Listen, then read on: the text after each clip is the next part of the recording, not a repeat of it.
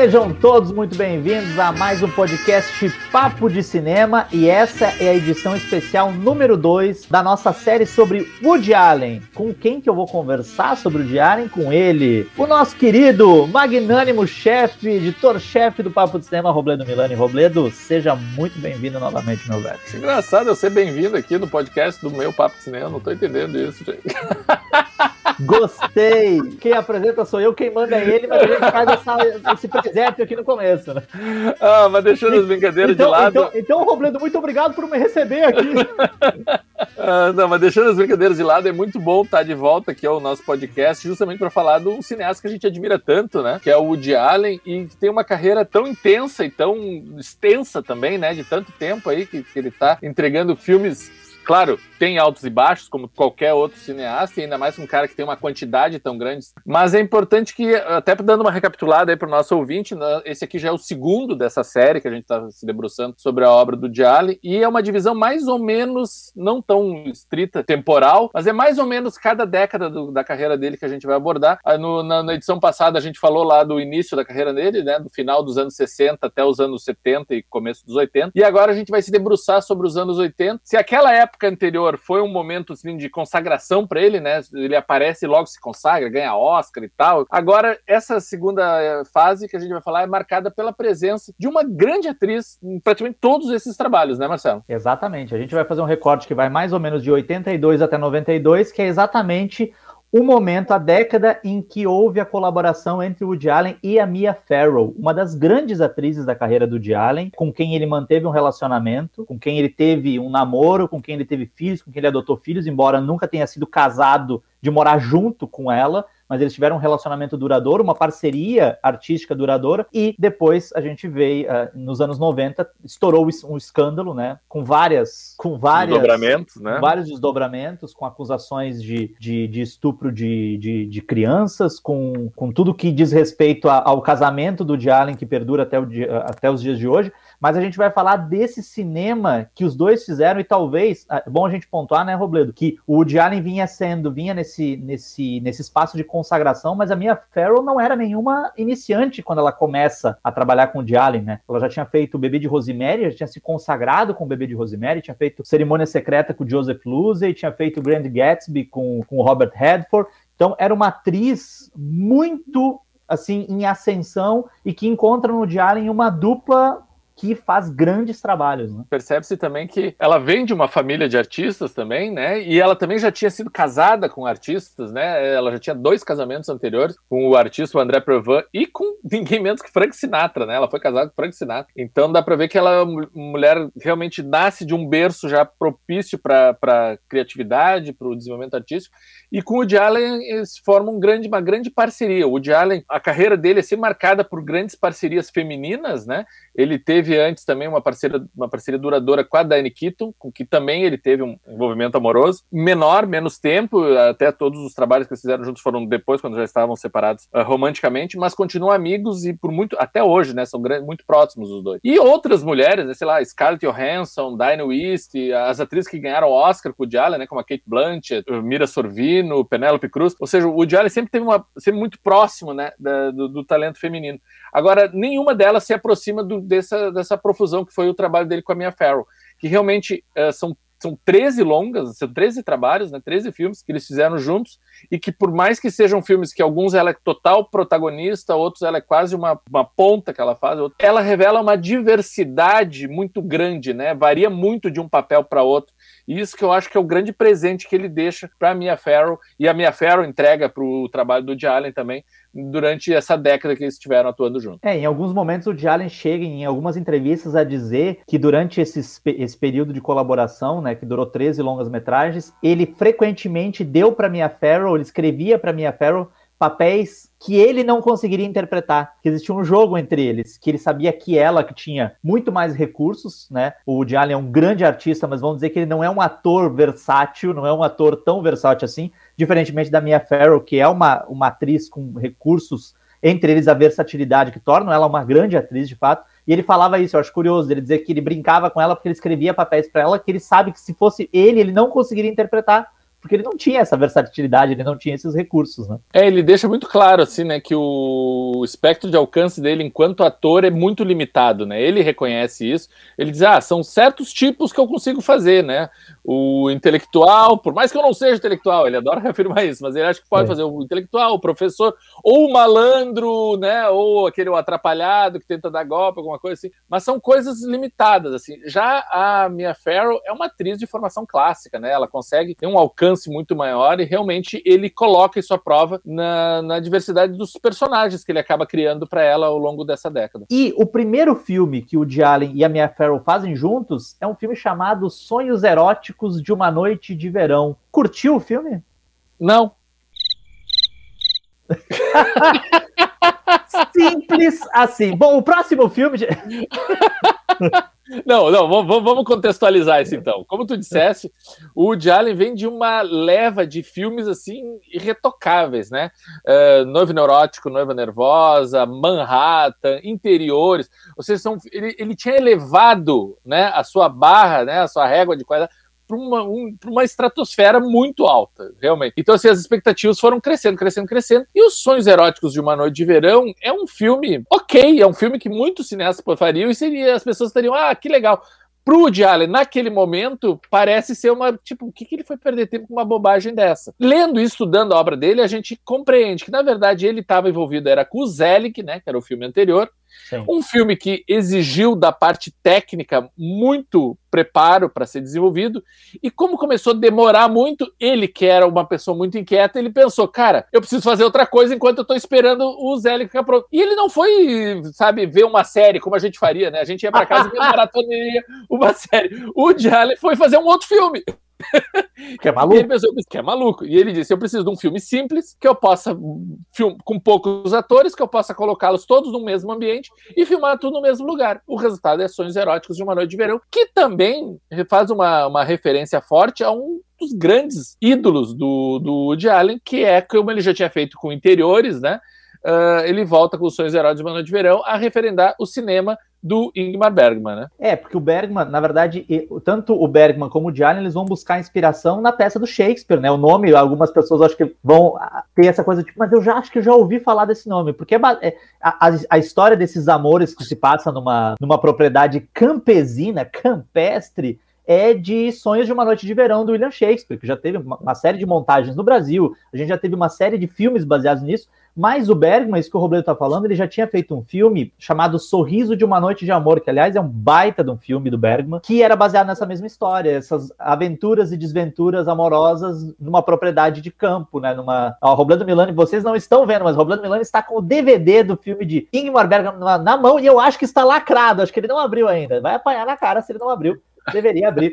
Porque é um, é um, dos grandes filmes do Bergman. E tem uma coisa que é curiosa, Robledo, eu acho bacana a gente fazer esses links, porque o Woody Allen escreve a Ariel, a personagem da Mia Farrow, para Diane Keaton. Sim, ela não tinha feito o filme anterior, né, o Memórias, mas é. ela tinha estado no Manhattan, no, no Annie Hall, no, né, no Dorminhoco, em vários filmes ali, é, de uma leva. Só que daí, como ela estava envolvida, justamente como tu fala, do Reds, que é aquele grande épico lá do Warren Beatty e tal, como um filme que meio que surge de improviso, como a gente falou, né, os Sonhos Eróticos, não foi um filme planejado, não foi um filme, uma coisa de, pum, surgiu. O Woody Allen acaba chamando, então, essa, essa menina, com que ele estava já demonstrando interesse, já arrastando uma asinha, né? Já passando um xalalá. Já estava de ele, xalalá com ela. Ele acaba trazendo a, a Mia num papel que é, é, não é um papel ao qual a gente se acostumou a ver a Mia Farrow, né? A Mia Farrow sempre é aquela coisa mais a mais tímida, mais um papel de imediato que a gente resgata a, a Mia Farrow é aquela da Rosa Púrpura do Cairo, né?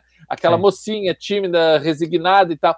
E a moça, a Ariel do Sonhos Eróticos, é uma mulher fulgurante, é a mulher que todos os homens querem, é a mulher que des desperta paixões por onde passa e tal.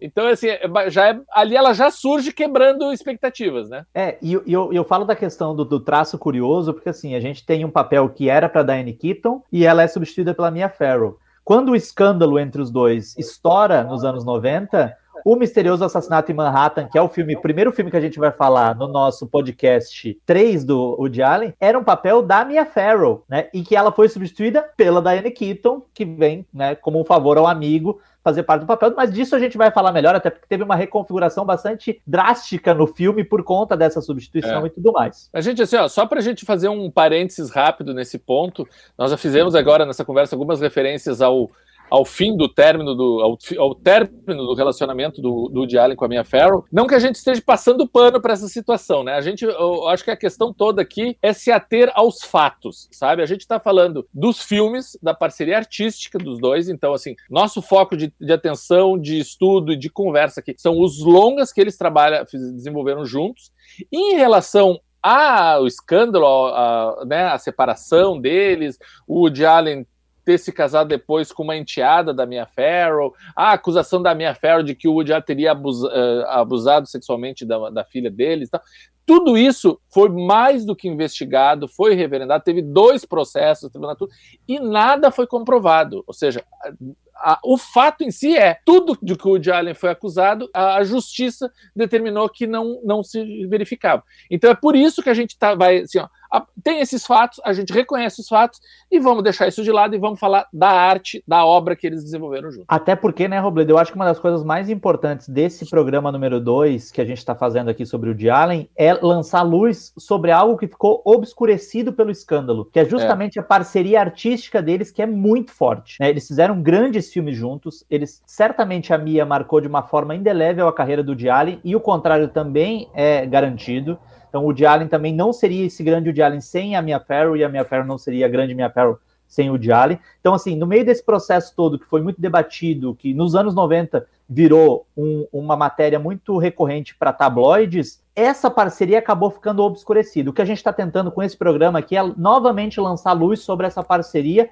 até porque, à luz de tudo que das acusações que voltaram à tona há alguns anos, esse, esse escândalo foi muito esmiuçado. Lá no Papo do Cinema, inclusive, tem um artigo meu cujo título é Por que eu não cancelei o de Allen? E a gente pontua tudo isso, né? De como a, a lei também tende ao homem. Tem uma série de. A gente a gente está por dentro de todas as complexidades desse caso mas muito bom, Robledo, tu pontuar que o nosso foco aqui é a contribuição artística desses dois. Agora, falando da parceria deles, voltando ali para os Sonhos Eróticos de uma Noite de Verão, uma coisa curiosa que já está a partir desse primeiro filme é que apesar de que por trás das câmeras eles estivessem formando um casal durante essa década, né, enquanto foram todos esses filmes realizados, e em frente às câmeras, eles quase nunca eram um casal, né? Eles, por mais que tivessem interesse entre um pelo outro, como é o caso dos sonhos eróticos, né? Ele, o personagem do Jalen está interessado na personagem da, da Mia Farrow, eles não são um casal. Ele, ele tá com a Mary Steenburgen, né, no filme, ela vai estar tá com o Mel Ferrer, eles vão casar com outros e tem todo um clima de sedução entre eles. Só que dos 13 filmes que eles trabalharam juntos,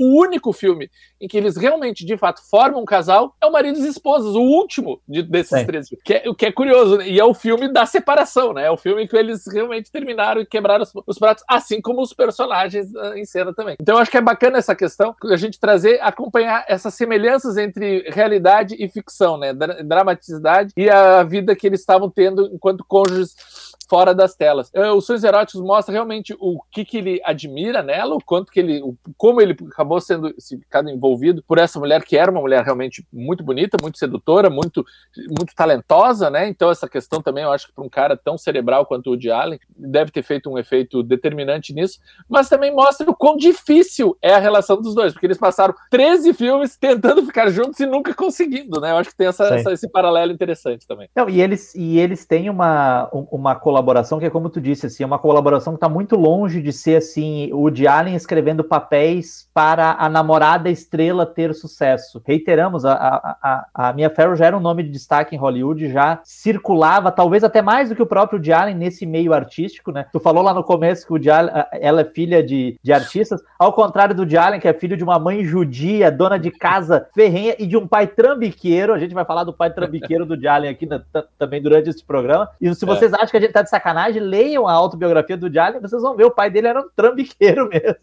Aqueles trambiqueiros românticos e tudo mais. Agora, Robledo, depois desse filme, que a gente até pode considerar, segundo um chavão que nós da, da crítica utilizamos, como um filme menor, tanto da carreira do Jalen como da carreira da Mia Farrow, embora tenha essa importância simbólica, O Woody Allen vem como obra-prima. E uma obra-prima que me parece pouco debatida, que é o Zelig, que é justamente esse filme que ele faz assim que ele tem condições e, e, e logo depois que ele acaba os sonhos eróticos. Zelig é tudo isso mesmo? Nossa, eu acho que sim. Certamente, se tu tivesse que pensar um filme dos 50 que o Woody Allen fez, não causaria espanto se tu escolhesse o Zelig. Eu não vou te dizer sim. que teria que ser o Zelig, porque tem muito filme realmente muito bom. Tu poderia pegar o Annie Hall, tu poderia pegar o Crimes e Pecados, Rosa Púrpura, Blue Jasmine, tem várias, Match Point, tem várias ali que tu poderia optar. Mas se tu escolhesse Zelig como filme crucial, determinante de toda a carreira, não causaria espanto, porque é um filme realmente que resume muito da obra dele, sabe? Justamente por causa desse personagem essa abordagem que não é um riso escrachado, é um, mais um riso de situações, né, de diálogos, de conjecturas que ele vai montando, e esse personagem que é o tal do personagem Zelig, esse cara que se transforma para se adequar à situação onde ele está, aos pares, para ele não destoar dos demais. Eu acho isso é, é, é, um, é, um, conceito tão fabuloso. Um homem camaleão, né? Um homem que se transforma para agradar aos outros, para não criar ruídos, né?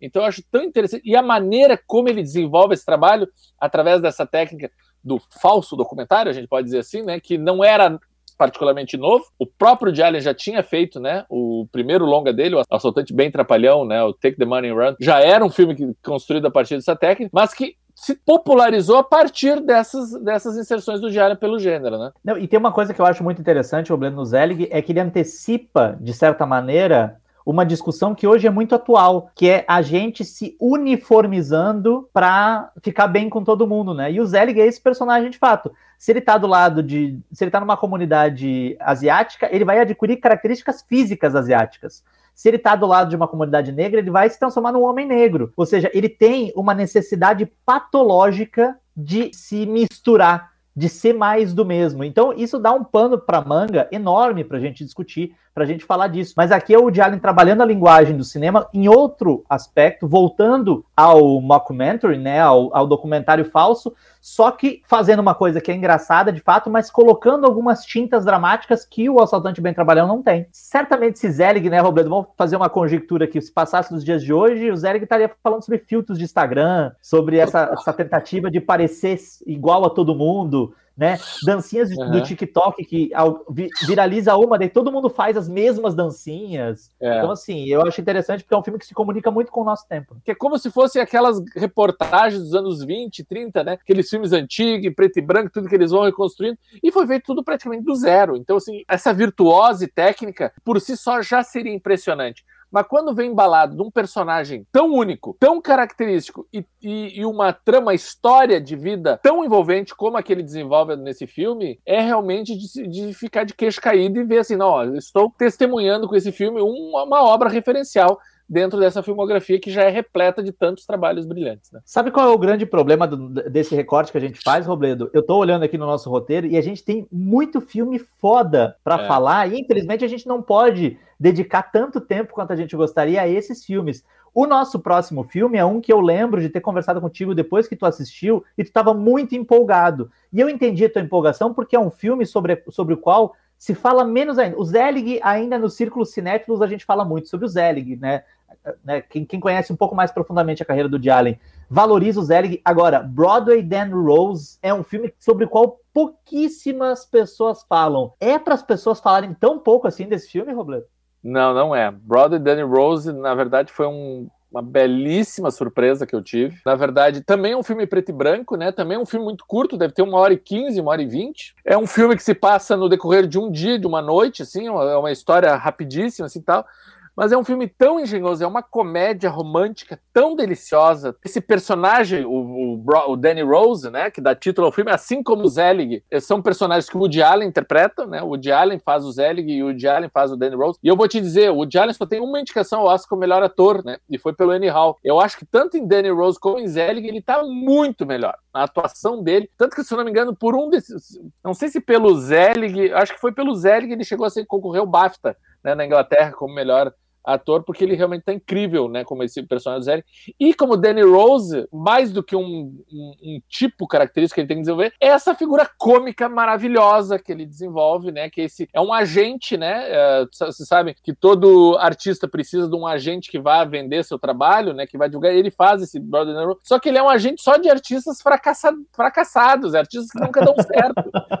Então é muito engraçado que ele volta e meia tá envolvido com aqueles personagens, que ele acredita piamente que o cara é talentosíssimo e tal, mas nenhum funciona. E no meio dessa correria, ele acaba se envolvendo com a namorada de um gangster, que é a personagem da Mia Farrow, que eu acho que é o papel por mais que a gente tenha falado nos Sonhos Eróticos, né, que ela faz aquela personagem que desperta paixões, no Brother Danny Rose, ela faz uma piriguete total, sabe? Uma mulher conquistadora que não tem que quer, ela não quer conquistar corações, ela quer destruir corações. A mulher, a minha fera no Brother Danny Rose. Então assim, ela ela tem um mistério, tem uma característica, né? Tu até botaste ali que ela fica de óculos escuro, o praticamente o filme inteiro tem uma cena inteira só que ela tira e tal, ela troca os óculos, mas ela fica com aquele óculos escuro, ela tá com o cabelão solto, ela tá realmente deslumbrante e ele embasbacado, é, é, lembra muito também que é mais ou menos da mesma época, um filme do Martin Scorsese, que é também um, um, filme que é pouco falado do Scorsese, que é o Depois de Horas. Maravilhoso, homem, né? Que é maravilhoso. Que é aquele homem, né, que se envolve com uma mulher e eles passando uma noite de presepadas. O Brother Dan Rose é basicamente a mesma estrutura. Ele também se envolve quase que involuntariamente com essa mulher.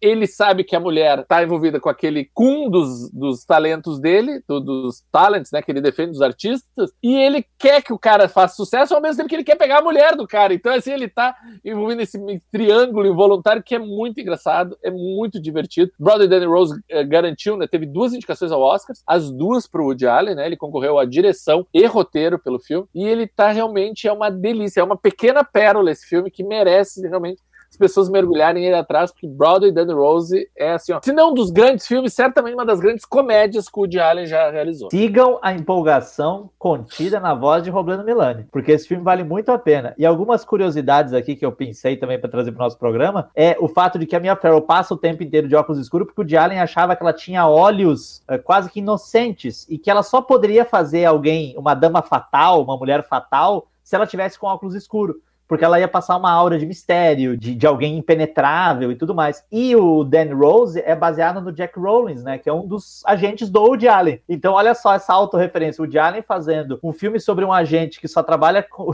com gente sem talento, sendo que nesse caso seria ele o sem talento? Será? Na verdade, é engraçado porque o Brother Dan Rose é um filme inteiro de flashback, né? Começa Sim. o filme com uma cena de agentes, como o tal do Dan Rose, num bar conversando, e um deles lembra: Ah, vocês lembram do Danny Rose? Aquele que teve essa história. E ele conta essa história, que é o filme inteiro. Entre esses agentes está o próprio Jack Rollins ali sentado, é. conversando, atuando. Então é muito engraçado as autorreferências que ele vai fazer, inclusive de colocar o cara em cena num filme que é sobre ele, né? Exatamente. Com essa empolgação de Roblano Milani, que sublinho mais uma vez aqui para que você assista também a Brother Dan Rose, a gente vai fazer um breve intervalo comercial e daqui a pouquinho a gente está de volta para falar, continuar falando sobre essa década dos anos 80 até os anos 90 da carreira de Woody Allen. Fique aí, daqui a pouco a gente está de volta.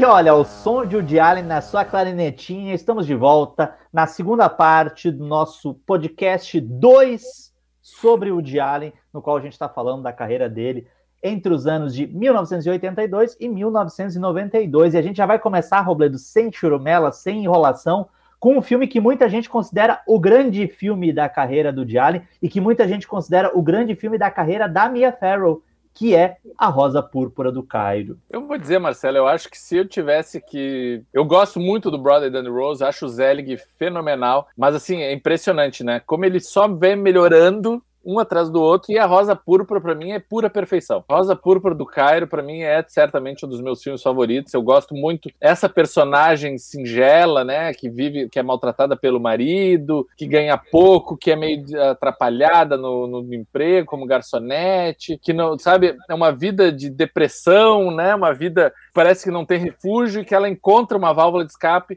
na sala de cinema, né, naquele mundo de fantasia ali que a tela grande oferece. De Allen já comentou isso, né, que de todos os personagens que ele já criou, talvez a Mia Farrow nesse filme seja a personagem que mais se aproxime dele próprio, né, mostrando que ele também, quando criança, e ele revela isso na sua, na sua autobiografia, como ele também gostava de fugir da realidade indo para dentro de uma sala escura, né, mergulhando naquela fantasia que apenas o cinema pode oferecer. E o filme realmente faz isso com uma uma destreza impressionante. Eu fico muito emocionado, é um filme que me emociona bastante, uh, além de achar lindo né, o que ele faz com aqueles personagens, aquele final agridoce, chega a doer na gente, mas não, não trai a confiança que ele desenvolve com o espectador, isso que eu acho mais importante, mais bonito. E é fácil se identificar, especialmente a gente que ama cinema, né, Robledo? É fácil a gente se identificar com o personagem da Mia Farrow justamente por isso, porque ela encontra um motivo para viver fora da realidade dura dela no cinema. É, e curiosamente, dentro da carreira do Woody Allen, o Woody Allen até, às vezes, é, ao meu ver, injustamente criticado por conta disso, existe pouca variação de extrato social. Boa parte dos personagens do Woody Allen, eles habitam sempre, né, é, é uma classe média nova-iorquina ou europeia, quando ele vai para a Europa. E a personagem da Mia Farrow nesse filme é uma mulher pobre, né? É uma mulher que é da classe operária, assim como o marido dela, sofre maus tratos em casa. De novo, um assunto que a gente está hoje, felizmente, debatendo de uma maneira mais ampla, que essa questão da violência doméstica, né, da, de tudo mais, já está presente no Rosa Púrpura do Cário, e é algo que a gente vai ver ressoado lá no Roda Gigante, né? Eu vejo muitas, muitas coisas do A Rosa Púrpura do Cário no Roda Gigante por conta desses recortes, dessa necessidade de fugir, para uma fantasia e tudo mais. E de fato, o Jalen sempre falou que gostou, que, que é um dos personagens favoritos, é um dos filmes favoritos dele. Lisbelo e o Prisioneiro, né, do Guel Arraes, é um filme que não existiria sem a Rosa Púrpura do Cairo. A personagem da Débora, da Débora Falabella tem essa coisa também de deslumbramento no cinema, que é total da Mia Farrow, que é total, uhum. claro que numa chave diferente, mas tem umas coisas que eu acho interessantes desse filme, Robledo, é o fato de que o Viggo Mortensen tá no filme. E aí a gente assiste ao filme inteiro e não vê o Viggo Mortensen, porque de fato toda a participação dele no filme foi cortada. Ele eu acho interessante isso, Marcelo. A gente não vê acho... o cara, o cara tá, ficou puto da pistola da vida, porque ele foi no cinema e não se viu, e tu achou interessante isso, é não, isso? Ele não, né? ele não só foi no cinema, ele conta isso numa entrevista, que ele é. ficou tão feliz de trabalhar com o Jalen que ele convidou a família inteira para ir pro cinema. E quando chegou assim, as pessoas ficavam olhando para ele, tá, mas cadê tu? Ah, eu vou entrar agora, vou entrar agora. E ele não tá no filme. Limaram ele do filme. Assim e, e, acontece outra coisa que é curiosa, porque o personagem do Jeff Daniels, que é o típico aventureiro desse cinema de Hollywood dos anos 20, dos anos 30, né? Que era muito comum nesse cinema escapista hollywoodiano, ele era interpretado pelo Michael Keaton. O Michael Keaton chega a filmar durante 10 dias, o Jalen diz, não tá funcionando, não tá funcionando. O Michael Keaton mesmo diz, não tá funcionando, e aí ele chama o Jeff Daniels para fazer esse papel, que também é um dos grandes papéis dele, né? Porque ele é esse, esse personagem que literalmente sai da tela para oferecer para personagem da Mia Farrow uma possibilidade de viver esse sonho cinematográfico. Né? É, a maioria dos filmes do Woody Allen são filmes contemporâneos, né? São tramas contemporâneas. Então, acho que só por fugir desse registro, o A Rosa Púrpura do Cara já chama atenção, né? É um filme de época, né? Tem, tem toda uma reconstituição ali de cenários, de figurinos, até na maneira dos personagens se comportarem. Então, acho que é um filme que já, já já desperta curiosidade a partir disso. Fora isso, é um, é um, é um filme que também não consta com o Woody Allen em cena, né? A gente acabou de falar de ótimas interpretações dele, tanto no Zé quanto no Brother Danny Rose. No Rosa Púrpura do Caro ele não tá em cena e ele vai ficar um tempo sem aparecer. Aliás, todos os próximos filmes, né? Ele não vai dar as caras, ele vai ficar um tempão deixando a Mia Farrow ocupar o, os holofotes sozinha, praticamente, né? E se a gente fosse estabelecer um Allenverse, né? O universo do Woody Allen, de todos os personagens, o Rosa Púrpura do Cara seria um dos mais teria mais problema de como encaixar essa personagem junto com os demais, porque o universo que o Woody Allen geralmente se debruça nos filmes dele é um universo que é muito próprio, próximo da sua realidade, é aquele que a gente vê no filme seguinte, né? No Hannah e suas irmãs. É aquele, aquela família de classe média alta, Nova York, intelectuais. É, é muito aquela família que a gente vê nos interiores, viu no Interiores, viu no Manhattan, viu no, no Annie Hall, né? Vê no, obviamente, no Memórias. E eles estão de novo presentes no Reino dos Irmãos. O Reino dos Irmãos tem uma. É, eu acho muito é, forte também a conexão com Interiores que a gente comentou, né? Filme que a gente falou, que é um filme de 78, se eu não me engano, que a gente falou na primeira edição desse pod, do podcast aqui. Também a estrutura, né? De pai, mãe e três filhas, né? Assim como no Interiores eram três filhas, e a filha do meio e, e o centro das atenções era a personagem da Dani Keaton, aqui em Hannah de suas irmãs também são três três filhas, e a personagem principal, obviamente, é a Hannah, que é interpretada pela Mia Farrow. Por mais que a Mia Farrow seja ótima também no filme, é, e por mais que o filme seja centrado na questão, na, na, participação dela, ela seja a Hannah do filme, né? Tanto a Barbara Hershey como a Diane Wist literalmente roubam a cena, né? A cada aparição elas estão fantásticas no filme. Por mais que seja um filme, é um filme muito insensado, né? Foi o filme que voltou a dar prêmios pro, pro Woody Allen, né? O Woody Allen ganhou o Oscar de, de roteiro pelo Hannah e suas irmãs, o Michael Caine e a Diane Wist ganharam os prêmios de coadjuvantes tal. Uh, o Allen concorreu à direção, também concorreu a melhor filme. É um filme que eu acho que eu, eu, eu particularmente fui meio com o pé no freio, sabe? Foi um filme assim que uhum achei meio que meio exagerado toda essa, essa, atenção. Talvez nem tanto pelo filme em si, mas por hoje em dia a gente tá vendo esse filme 30, 40 anos depois do seu lançamento e ver que quantas vezes ele voltou para esse mesmo universo, né? O quantas Sim. vezes ele acaba se tornou bem, tá, eu já vi isso antes. Não, Tu já viu isso depois, né? Porque o Hanna é um dos primeiros a, a, a, ter essa, esse olhar sobre essa parcela aí da sociedade. É, e o próprio Jalen sempre, sempre desejou ser reconhecido como um autor dramático, né? E é curioso que por mais que nós estejamos aqui já no segundo programa falando, vamos também valorizar as comédias dele. Não, a comédia não é menor do que o drama, pelo contrário, é dificílimo fazer comédia. E ele é um dos grandes mestres disso. É curioso que quando ele vai, quando ele tem um grande sucesso nessa seara dramática, ele de fato volta volta à premiação, ele de fato volta a ser um cara. Esse roteiro, na época, eu até estava lendo algumas coisas da época, tinha um grupo muito volumoso que queria que o roteiro do filme fosse indicado ao Pulitzer, né? Que é o maior prêmio da literatura dos Estados Unidos. Isso é. nunca tinha acontecido. Então, assim, é interessante como esse filme causou um burburinho, e a gente está falando, gente, é bom a gente, né? Renovar esse fio aqui de filmes que foram sucessivos sucessos. O Woody Allen tá fazendo filmes que se dão muito bem, que não são nenhum blockbuster, não é nenhum Vingadores Ultimato, mas que se pagam e ele tem um respaldo crítico muito interessante. Esse filme, o Han, é curioso porque várias cenas foram filmadas. A gente está tentando sempre buscar aqui a Mia Farrow, porque é um dos, dos pilares do nosso programa de hoje. Várias cenas foram rodadas no apartamento da Mia Farrow. Quem faz o marido da Mia Farrow é o Sir Michael. Michael Caine é Sir Robledo? É, Sir, Sir Michael, Sir, Ma Sir Michael Caine, que foi quem apresentou o Woody Allen e a Mia Farrow, né? O Woody é. Allen e a Mia Farrow devem olhar hoje pro Michael Caine e dizer assim, uai! Mas é curioso tu falar que realmente é, foi uma sequência forte de sucessos, porque e chega esse ápice, né, com o Hannah e suas irmãs, que vai pro Oscar e é super premiado e tal, e meio que para por aqui, né? Para por aí. A gente já tem aí o, o, o filme seguinte, a Era do Rádio, que é um filme mais ou menos ambientado na mesma época do Rosa Púrpura e suas irmãs. É um filme, talvez seja um dos filmes mais memorialistas da carreira do Allen, né? É uma delícia, né? É uma delícia. E quem leu, como tu comentaste, né? Nós lemos a, a autobiografia do Allen, várias das situações que ele descreve da vida pessoal dele, de quando ele era criança, estão no Era do Rádio, dramatizados com o Seth Green, né? O Seth Green que depois vai fazer Austin Powers, que vai fazer outros filmes eh, quando, quando adulto. Ali é ele, quando criança, fazendo, vivendo um Woody Allen de 7, 8 anos, né? Com aquela casa cheia de familiares, parentes para todos os lados aqueles o pai picareta que tu menciona, né? Que, a, a, mãe que está sempre reclamando. Então eu achei muito é, é, um filme muito bonito, muito singelo.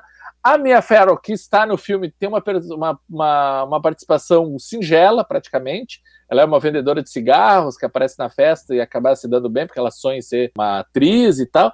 É, Para mim, a grande atuação desse filme é a, é a, a Diane Wist. A Diane Wist está maravilhosa nesse filme. Ela, ela faz a tia encalhada que tá louca para arrumar um, um, marido. Então, cada vez que ela aparece, ela tá com um pretendente diferente.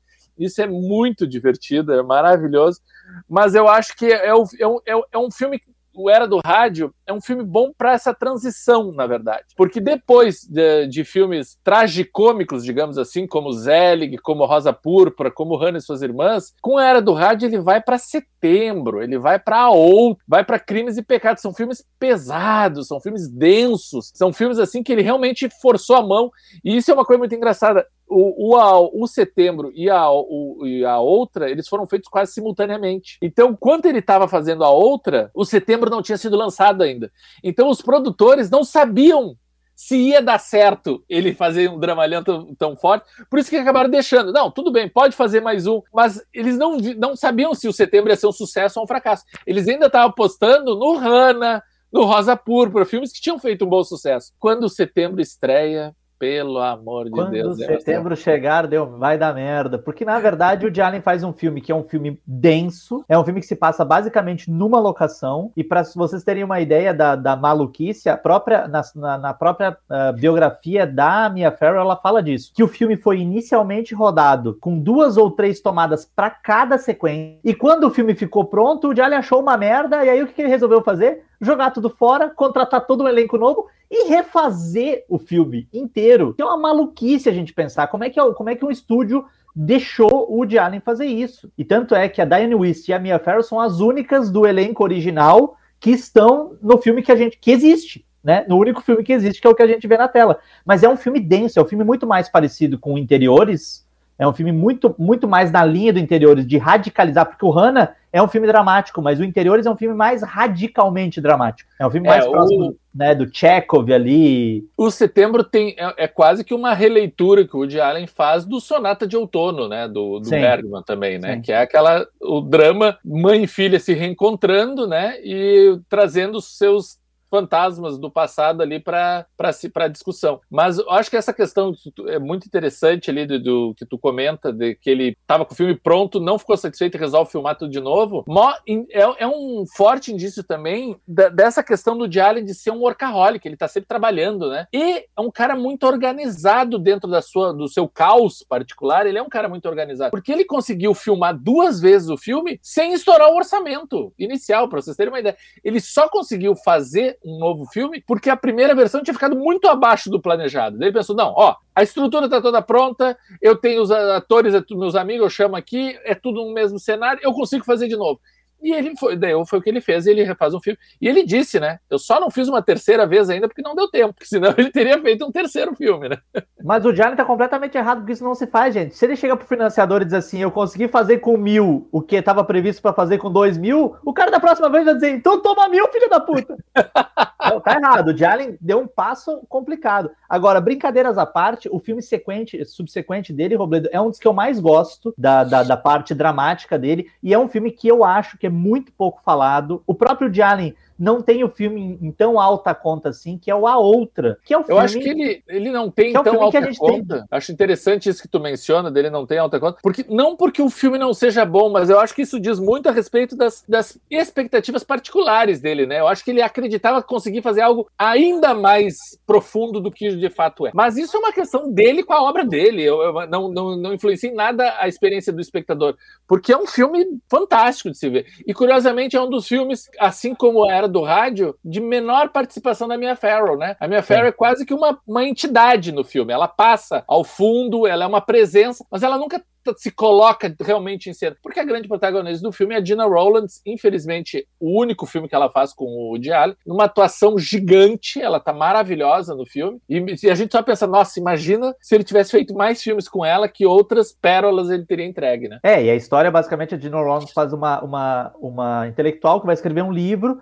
e ela começa a ouvir as sessões de, de, de psicanálise de uma mulher na, na, no apartamento ao lado. Essa mulher é a Mia Farrow, a Mia Farrow está grávida, na verdade, verdade, a Mia Farrow estava grávida na época do Satchel, do Ronan, né, que depois muda o nome para Ronan, e que a gente não sabe se é filho do Jalen ou do, ou do Frank Sinatra, mas essa é uma treta que fica para depois. Embora ele seja a cara do Frank Sinatra, vá lá no Google e coloca Ronan Farrow e Frank Sinatra. Eles são iguais e não tem nada a ver com o Jalen, então né, não, né, não, precisa nem exame, não precisa nem chamar o ratinho para fazer o, o exame de DNA.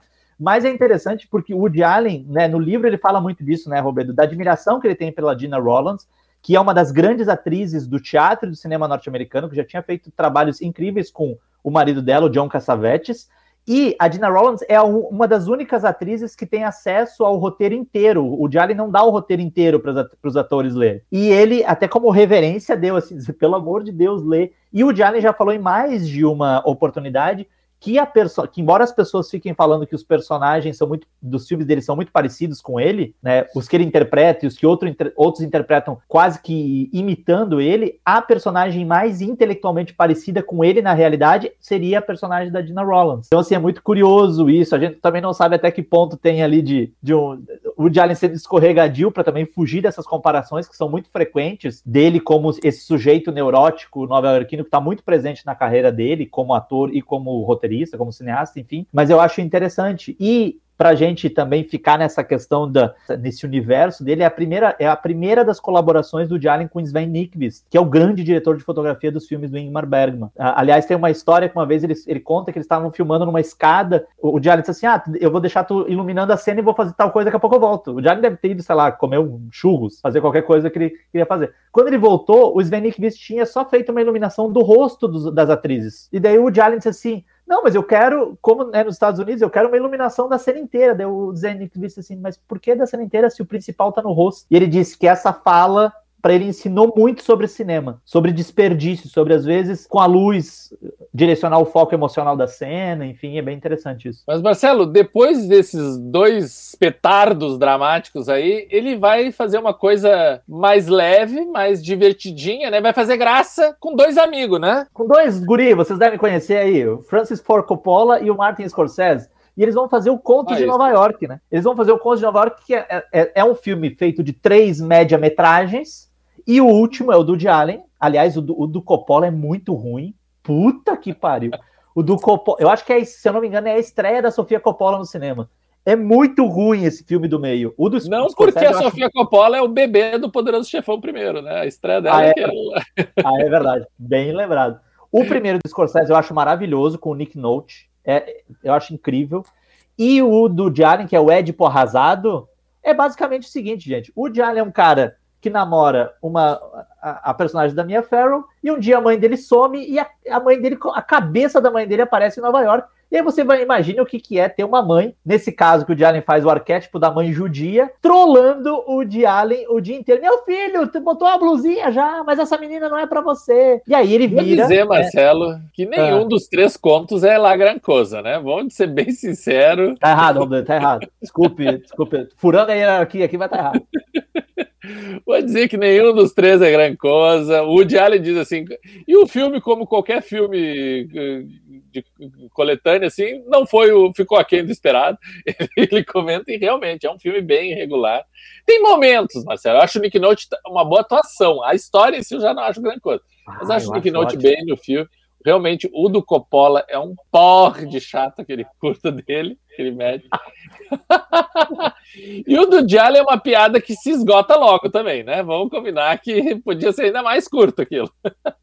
Polêmica. É polêmica no podcast que você quer, mas ele não vai, porque eu, eu, no fim das contas eu concordo contigo, Roberto. Eu, gosto dos dois filmes, dos, do primeiro e do último, mas de fato do Jalen ele é um filme de uma piada só. Tem uma mãe lá e a tua mãe fica dizendo pra tu botar é. as, as brusinhas e não sair no frio em Nova York. O interessante é de que maneira que a sociedade vai, vai ver aquilo, porque não é só o Allen que vê aquilo, né? Toda a sociedade, a mãe vai é. parar na TV e tudo mais, é interessante. O que eu achei curioso agora, a partir do Contos de Nova York, é que ele vai fazer quatro filmes, né? Os últimos quatro com a, com a Mia Farrow, e três são filmes, os títulos, né, são emblemáticos, né?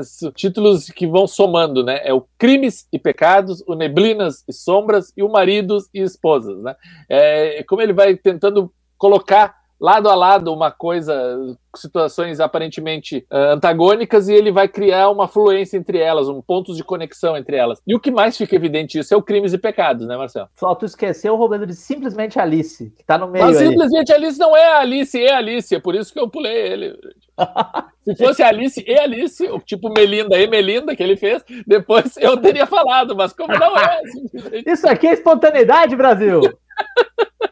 Pois é, e o Crimes e Pecados, né, sobre o qual tu falou, é um filme muito interessante, porque resgatando algo que tu disse antes, as pessoas podem dizer assim, ah, eu, é, o Woody Allen se repetindo. A gente vai ver o Woody Allen usando essa base do crime e castigo, o livro do Fyodor Dostoiévski, pelo menos em três produções de uma maneira muito escancarada, que é o Crimes e Pecados, que é o primeiro filme em que isso é utilizado, o Match Point, que tem uma história muito parecida, né, Roberto? Tu assistiu ao Crimes e Pecados recentemente, até pode dizer isso melhor pra gente. A história é muito parecida, né? É. Alguém que tem uma amante vai acabar matando essa amante e, e a discussão toda é invertendo essa lógica né, do, do, do, do, crime e castigo. Todo crime tem castigo? Será que todo crime tem castigo mesmo? Será que é um castigo que a gente imagina? Mas é curioso, e depois ele vai fazer isso também no Sonho de Cassandra, que ele vai usar de novo crime e castigo. Mas no Crimes e Pecados ele faz um filme que muita gente gosta muito e muita gente acha que ele já está demonstrando um certo esgotamento ali. Não, eu vou dizer assim, ó, pegando esses quatro últimos filmes, o Neblinas e Sombras é uma brincadeira que ele faz, né? É uma grande e cara, brincadeira, mas e deliciosa, porque tem momentos divertidíssimos no filme, mas é uma não mais do que isso, um Sim. exercício de estilo. O simplesmente Alice que tu resgataste, que tu mencionaste, é um presente para Mia Farrow, talvez eu acho de todos esses 14 filmes, é o filme mais calcado na, na figura da Mia Farrow e ela literalmente carrega o filme nas costas e ela tá deslumbrante no filme, tá uma atuação gigante, é um absurdo ela ter ficado de fora do Oscar. Embora ela seja bem melhor do que o filme. Eu, eu como fã de Diallo, eu acho simplesmente Alice bem complicadinho. É que tem um discurso todo de esoterismo, de ah, que eu acho meio xarope. Não, eu, te, eu entendo o que tu tá querendo dizer, mas eu, eu, eu embarquei, eu embarquei total. Eu me, eu me lembro que a primeira vez, sei lá, acho que na estreia, quando eu vi o filme, eu não achei uma bobajada justamente por causa desse lado esotérico que tu fala, né? Mas agora, revendo tanto tempo depois e no meio desse contexto de tantos filmes, eu acho que é um, é um presente tanto que ele deu para ela. Gosto muito do, do, Simplesmente, gostei bastante nessa revisão do Simplesmente Alice, porque eu acho que ela desenvolve uma personagem de profundidade, sabe? Dessa mulher que tá insatisfeita com a sua vida e que precisa tomar mudanças e vai desde o passe de mágica a tomar atitudes mais concretas, sabe? E de efeitos, dos efeitos efêmeros e impensados, aquela frivolidade de uma mulher da alta sociedade até uma, uma lutadora que está aí construindo o seu espaço na vida, sabe? Eu acho que realmente Alice tem uma jornada de personagem que me interessa muito. Mas é isso, né? É um, é um papel para uma atriz, é um presente que ele faz, é o Neblina de Sombra, aquele exercício de estilo e tal. Agora, crimes eu, eu, e pecados. Eu tô achando só estranho uma coisa, Brasil. Você aí que está nos ouvindo, Brasil Brasileiro. Não quero falar sobre isso porque é uma decepção, Marcelo. Robledo Milani falando de neblinas e sombras, falou muito bem, aliás, parabéns sobre essa questão de exercício de estilo, porque é uma brincadeira dele com expressionismo alemão. Mas é o filme, caros senhoras e caros senhores, e que temos o de Allen escalando Madonna, que é a grande ídola de Robledo Milani. E Robledo Milani passou pela tangente e não falou disso. O que está acontecendo, Robledo? A Madonna aparece, acho que uns três minutos do filme inteiro, Marcelo. E é logo no começo, em dez minutos de filme, ela já saiu do filme. Deu uma raiva, passei o resto do filme inteiro esperando ela voltar e nada da Madonna aparecer de novo no filme. Se eu não tivesse apreço pelo meu trabalho como tenho e carinho pelo meu nobre colega, eu poderia dizer: o de Allen deu o espaço que cabe ao talento interpretativo da Madonna. Mas eu não falei isso. Poderia Acho bom que não fala isso também, porque ele também dá cinco minutos para Jodie Foster no mesmo filme, né? É que, basicamente, no mesmo filme, Jodie Foster aparece é... cinco minutos. Então, né? Cada peso, não, cada medida, né, Marcelo? não sei o que falar. A Cat Bates também, também tá no filme, parece cinco minutos de filme. É muita também. gente, gente, é muita gente para botar no filme.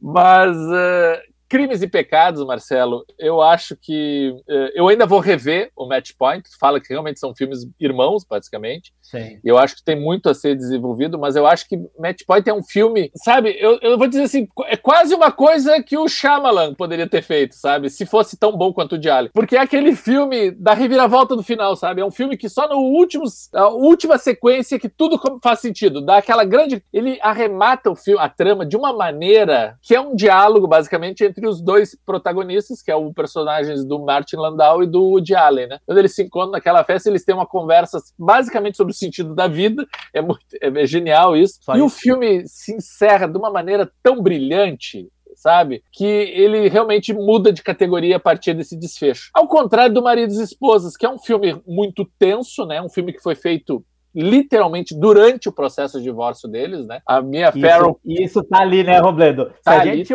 ver o filme e pensar assim, cara, eles estavam se matando em praça pública durante é. esse filme. Dá para notar a tensão entre eles. Não, a Mia Farrow descobre toda a função e vai para a justiça e porque e é um horror que não, eles quando eles estavam passavam a manhã num tribunal brigando à tarde eles se reuniam no set para fazer mais uma cena.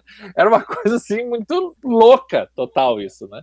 E, e ambos estão muito bem, eles estão muito bem, assim como a Judy Davis e a e o Cine Polla que fazem o outro casal também no filme, eles estão ótimos também. O Liam Neeson tá no filme, é um dos primeiros primeiros papéis do Liam Neeson também. Não, tá não, eu não lembro, eu, não, eu vi há muito tempo, do Liam Neeson, é, alguém rouba a filha dele, ele precisa dar uns tiros no, no filme também? não, não, quem rouba o coração dele é a Judy Davis, mas a minha Ferro tava louca pra biscoitar aquele garotão lá, e ela acaba não tendo sucesso, e é a Judy Davis que vai e papa, manda dar um papa, papa novinho ali. mas o Maridos e Esposas, Marcelo, eu acho que tu concorda comigo em relação a isso, é mais do que um enredo trepidante e atuações maiúsculas, eu acho que é um dos filmes melhores dirigidos pelo Woody Allen também, né? Ele, ele, ele desenvolve um, ele praticamente se reinventa a partir desse filme. Ele diz, eu vou fazer um filme de uma outra maneira, eu quero abandonar tudo que eu aprendi até agora, quebrar esses paradigmas e ele faz isso com muita eficiência. É um filme que, ou seja, é um filme que captura a tua atenção tanto pela forma quanto pelo conteúdo. É isso que me, mais me hipnotizou diante do marido e esposa. É, o, os filmes do Allen têm a tendência a ter uma cara mais tradicional, né? Ele, ele, trabalha com planos geralmente mais longos, tanto que já foi perguntado sobre isso, ele diz, eu trabalho com planos mais longos, quanto menos, menos planos eu fizer, mais eu vou ter que trabalhar na ilha de montagem, né? Então, como eu sou preguiçoso, quanto maior os planos, menos tempo eu vou gastar, às 5 da tarde eu tô em casa e daqui a pouco eu tô, tô, tô, livre do trabalho. Mas aqui, de fato, ele fala muito disso, né? Que ele, ele, ele queria brincar com a linguagem do cinema. Então, assim, ele corta a cena, às vezes, no meio da ação, uh, ele trabalha com, com, com enquadramento, às vezes, super enviesado, ele trabalhou com câmeras mais leves, a harmonia que sempre está muito presente no cinema dele, nos quadros, né, nos planos aqui é completamente desarmônica. Essa palavra nem sei se existe, mas se existe, está sendo usada aqui. É, justamente para mostrar essa trepidação, acho que tu usou uma palavra muito boa, trepidação nesses relacionamentos. E é curioso porque, assim, a gente tem um filme em que um casamento está acabando, sendo que na realidade um, um, relacionamento de mais de 10 anos está acabando. No filme, a Mia Farrow faz o papel da mulher traída, o que ela fazia o papel na, na vida real da mulher traída. Só que isso é curioso porque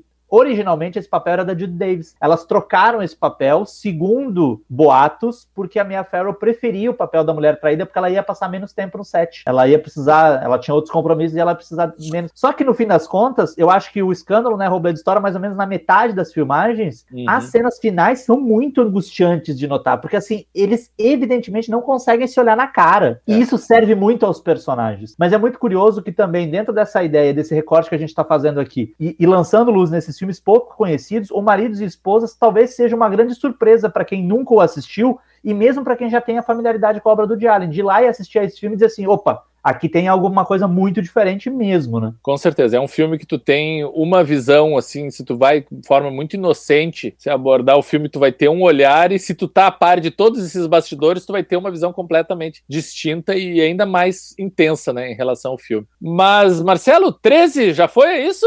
Já foi, Brasil, já foi! Passa voando quando a gente fala de um artista como o Jalen, quando a gente fala de uma artista como Mia Farrow, passa voando quando a gente fala sobre isso. Então, a nossa mensagem aqui para que você assista a esses filmes, esse recorte. Se você não ouviu, ai, ai, ai, ai, ai, ai, se você não ouviu o podcast Papo de Cinema número 1 um do Diallen, tá aqui tranquilo no seu agregador favorito. Você só volta um pouquinho ali que vai ter o podcast número 1, um, você ouve para acompanhar. Lembrando que ao todo serão cinco programas nos quais a gente vai destrinchar. Tem muita coisa que vem por aí, né, Roberto? Tem agora, daqui é. a pouco, um momento meio de ostracismo, tem uma fase europeia, tem a treta voltando à tona e de que maneira isso influencia a carreira dele. Então, é, assim, é, esse, ligado esse... por aqui que tem muita coisa. É, o nosso próximo aí que a gente vai debruçar sobre o de Allen vem a partir dos anos 90, que é um momento de crise para o de Allen, né? Ele vai ter grandes acertos, don't mas speak, vai ter... Don't speak. mas, Marcelo, ele vai ter grandes deslizes também daqui para frente, né? Então, assim, vai ver que a gente não vai passar pano por isso. A gente vai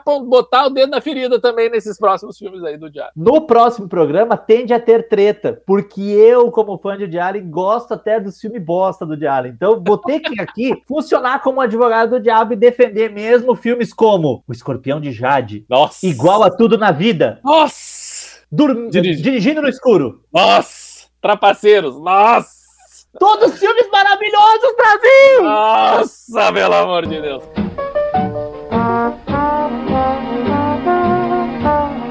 A gente quer agradecer você que nos ouviu até agora. Robledo, obrigado mais uma vez por estar aqui eu te convidando nesse espaço que é todo meu e você cumprindo a sua obrigação de estar aqui. Maravilha, Marcelo, maravilha. Sigam atentos não só à obra do Jalen e aos nossos podcasts, mas ao Papo de Cinema, né? Muito obrigado, pessoal. E o nosso agradecimento também a Vitor Hugo Furtado, nosso editor do podcast Papo de Cinema, que faz esse trabalho belíssimo aqui, porque a gente fala muita bobagem e o Vitor faz esse trabalho que é maravilhoso. Vitinho, sobe o som! thank you